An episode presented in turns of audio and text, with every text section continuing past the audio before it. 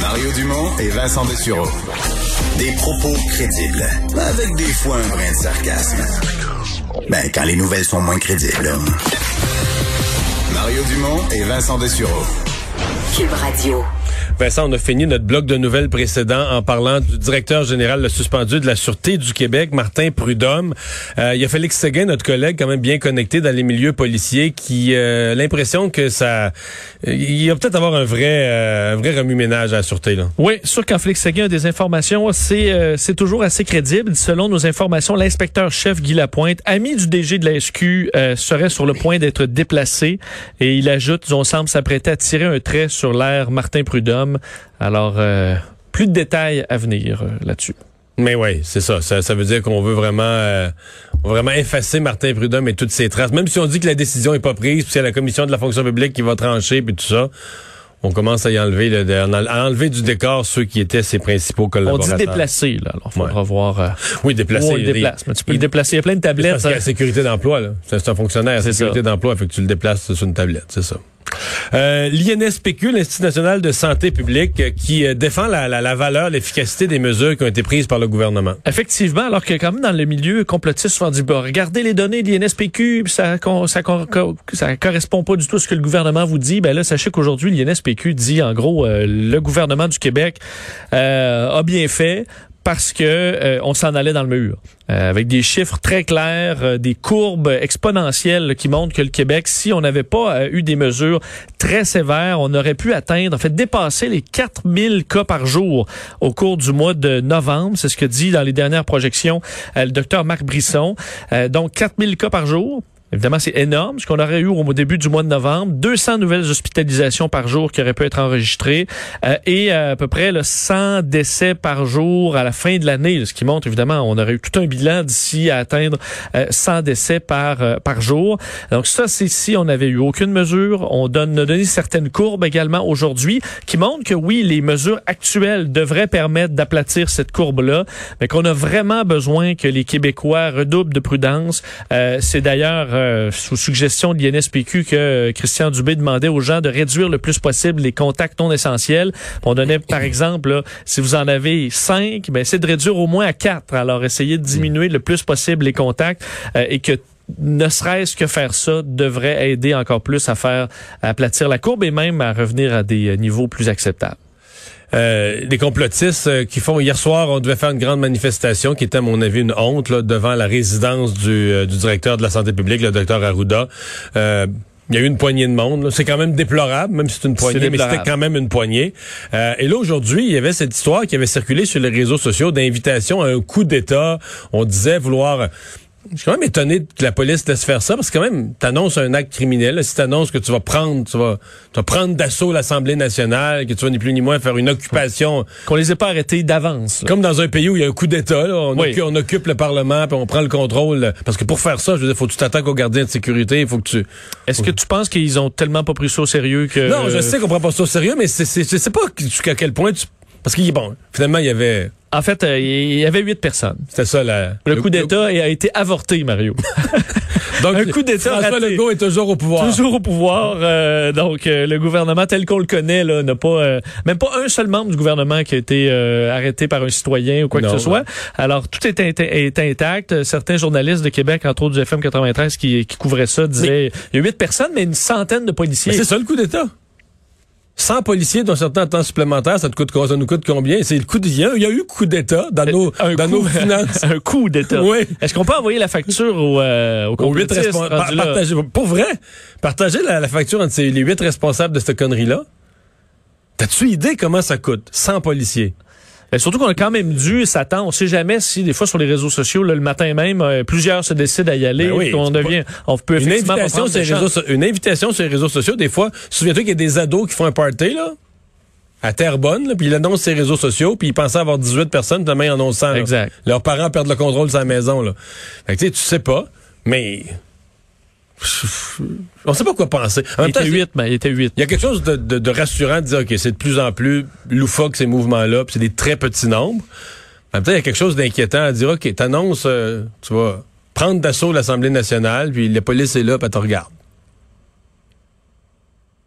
Parce que c'était vrai, en tout cas. C'est bon. Ouais, mais on voit une augmentation d'actes du genre. Je lisais, entre autres, euh, dans ma chronique avec Richard Martineau ce matin, de Guardian, là, qui a fait une liste des actes criminels reliés à QAnon et ça, ça, ça s'accumule aux États-Unis, entre autres des gens qui disent Donald Trump me parle directement dans la télévision, là, évidemment des gens qui, qui, qui ont certaines difficultés dans leur santé mentale, mais que euh, ils disent, au nom de Babylone euh, vont devoir arrêter euh, de façon Au nom de. Babylone? de Babylone. Ça je l'ai pas j'ai pas creusé.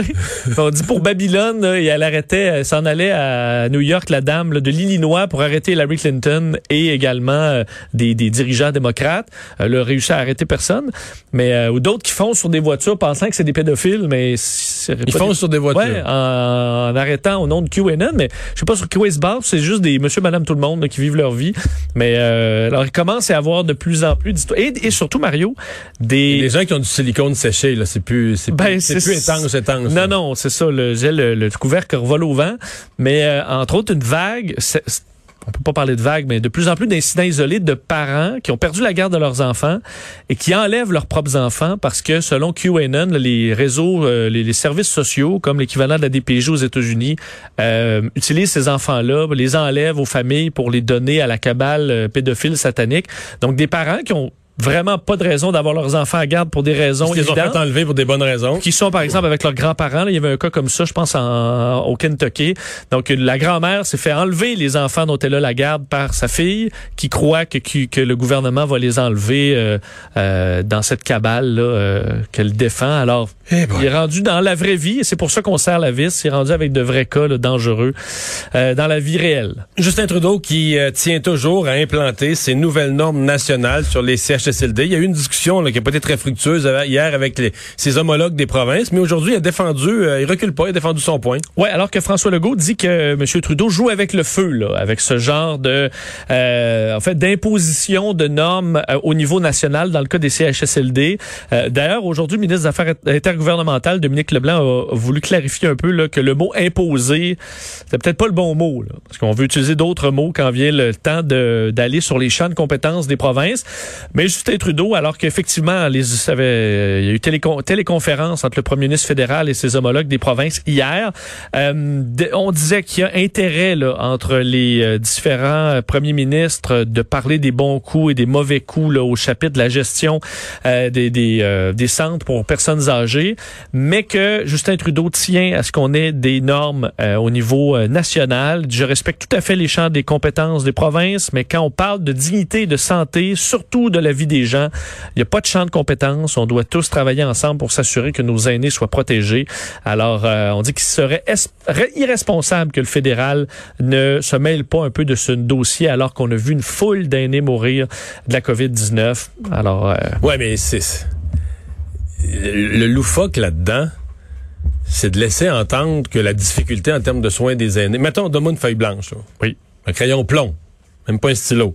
On va t'en faire des normes, là. On va te dire, ben, il faudrait que les aînés, là, toujours trois bains par semaine, euh, des soins euh, réguliers, à la limite, un préposé, un préposé par aîné pour voir à tous ses besoins. ouais, on comprend que, que c'est- l'exécution de ça, c'est les budgets pour le livrer. le monsieur qui dort dans sa couche souillée, norme, pas norme, mais il est dans sa couche. Là. Ouais. Il y a personne même qui vient si le changer. Même si c'est écrit à quelque part à Ottawa dans une voûte là, qui a une norme nationale, là, je veux dire, l'enjeu, c'est d'avoir les ressources, l'argent, de recruter le personnel, de les former. Puis, puis tout ça, Ottawa est pas D'ailleurs, sur le financement, les provinces se reprochent à Ottawa qu'on s'est désengagé du financement au fil des années. Toutes les autres mesures là, qui requièrent de la compétence, Ottawa s'est jamais mêlé de santé. La Constitution canadienne ne prévoit pas qu'il se mêle de santé. Alors, je comprends bien que pour Justin Trudeau, c'est c'est gagnant-gagnant, là. Parce que d'un côté, il veut pouvoir faire campagne en disant, eh, moi, vous pouvez pas croire, je me suis battu, là, pour faire inscrire dans un document, là, sur une feuille, là, des obligations de ceci et de cela pour donner des soins. Puis de l'autre côté, si ça marche pas, ben, c'est dans l'exécution que les provinces sont pas livrées. Lui, Ouais. lui, il voulait, là. Lui, il a fait mettre ça sur papier, puis il voulait, mais c'est Parce les- qu'il y en a déjà des, des normes, mais, Ben oui, euh, mais ben sauf oui. que si dans un établissement, puis je parlais avec une nouvelle préposée aux bénéficiaires là, récemment que je connais, qui a fait le cours là, cet été, Ouais. ben, elle disait, on se retrouve deux là, sur tout un étage. Là. Fait que même si à Ottawa, elle te dit, hey, il y a un papier à Ottawa, c'est écrit, là, des normes de Ben, qualité de service. À moins que Justin Trudeau rajoute une heure dans le 24 heures par jour, là, elle pourra pas plus euh, respecter ces normes-là. Là. C'est pour ça que les premiers ministres des provinces sont aussi frustrés parce qu'ils voient bien que Justin Trudeau veut ramasser tout un crédit pour un. Ouais, euh, une amélioration de soins, puis une préoccupation là, pour le bien-être de tous les aînés, ce qui est très payant électoralement, alors que lui, il prend aucun risque. Là. En fait, c'est exactement ce qu'on peut faire avec les gaz à effet de serre. Justin Trudeau dit, ben, c'est pas 50% c'est 60% qu'on va éliminer de gaz à effet de serre dans 25 ans. OK, puis demain matin? Ben, c'est ça. Qu'est-ce que tu fais? Ouais. Euh, bon, euh, parlons de Pfizer qui prévoit un vaccin pour bientôt, peut-être même un peu plus tôt que ce que les, les euh, ce qu'on ce qu'on prévoyait. Oui, on va quand même voir ça comme une bonne nouvelle, alors que Pfizer, géant pharmaceutique, prévoit de demander une autorisation d'urgence pour son vaccin sur la COVID-19 auprès des autorités américaines très bientôt. Enfin, on s'attend, si tout va bien, si les données sont demeurent bon sont, sont positives, une autorisation donc dès la troisième semaine de novembre. On sait qu'il y a déjà euh, une, la société Moderna qui table sur euh, bon également le mois de novembre. Alors on a peut-être deux euh, vaccins possibles qui pourraient être autorisés rapidement aux États-Unis, évidemment qui bon qu'on pourrait produire en grand nombre un peu partout à travers le monde. D'ailleurs le titre de Pfizer a monté aujourd'hui de 2% à la bourse. Alors bon des bonnes nouvelles. Alors que d'un point de vue un petit peu plus négatif, le Remdesivir donc qui a été ce, cet antiviral autorisé un des premiers le premier aux États-Unis à obtenir euh, l'autorisation d'être administré euh, et qui a été administré au président Donald Trump qui combattait la COVID il y a de cela quelques jours. Mais selon une nouvelle étude euh, dirigée par l'OMS, ce médicament n'aurait peu ou pas d'effet sur les patients hospitalisés, sur le taux de décès. Euh, ça contredit deux précédentes études qui montraient qu'il y avait, beaucoup d'espoir dans celui-là. Hein? Effectivement, ça semblait être très positif, mais là, on arrive avec une étude qui reste encore à être vérifiée par les pairs et tout ça, mais bon, c'est une étude dirigée par l'OMS, alors ça a une certaine crédibilité, euh, fait, fait auprès de 11 000 personnes dans 30 pays qui montrent que, selon eux, peu ou pas d'effet.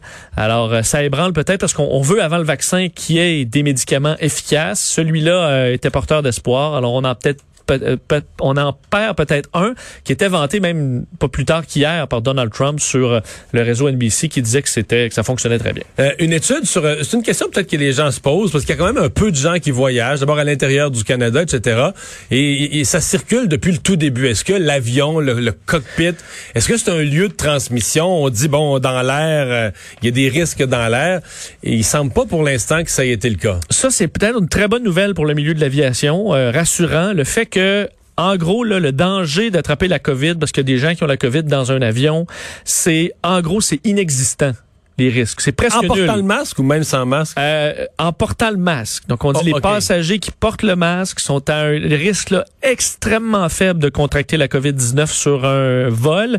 Et on a fait des tests réels, là, euh, donc simulation dans euh, des avions, là, Boeing 777, des 767 également, où on pulvérisait euh, des, euh, en fait, 280 millions de particules dans l'air. Il y avait des, des mannequins sur les bancs avec des masques, pas de masque également. On dit que le taux de particules, ça représente l'équivalent de 1000 euh, tout, là.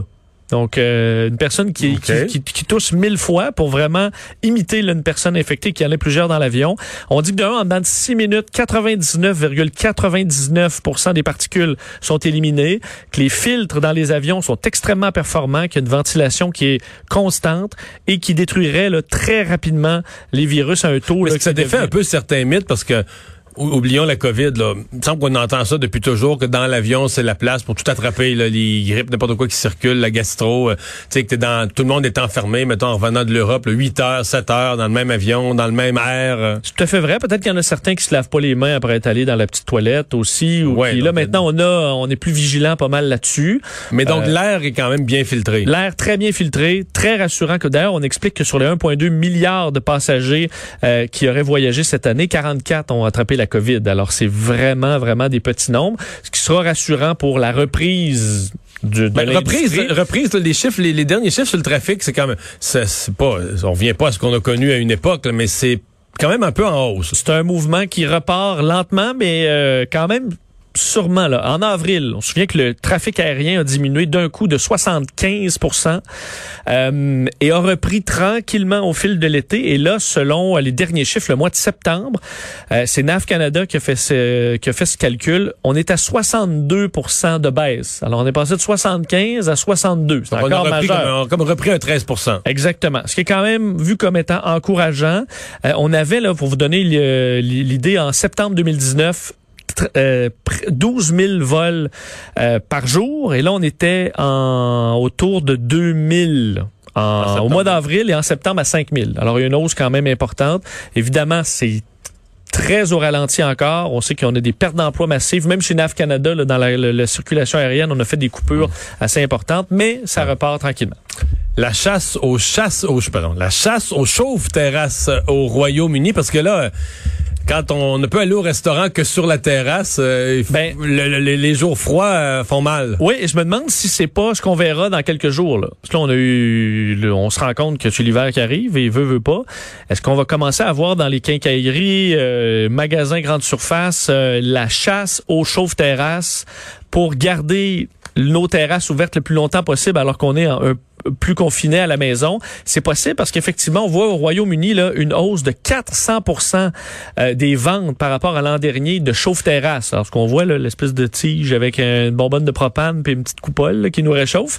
Euh, 400% Évidemment, hausse de prix euh, également à plusieurs endroits. Et je voyais qu'à Toronto, euh, les restaurants voient une vague de vol de chauffe-terrasse, parce que plusieurs fonctionnent encore avec les terrasses à Toronto, et euh, c'est font voler. Alors, il y a une vague de vol de chauffe-terrasse par endroit en raison de cette demande accrue. Alors, est-ce qu'on verra ça dans les prochains jours? Alors, des gens vous disent, j'aurais le goût de garder ma terrasse. Et euh, moi, je pensais, Mario, contre la... pour pas pelleter, là.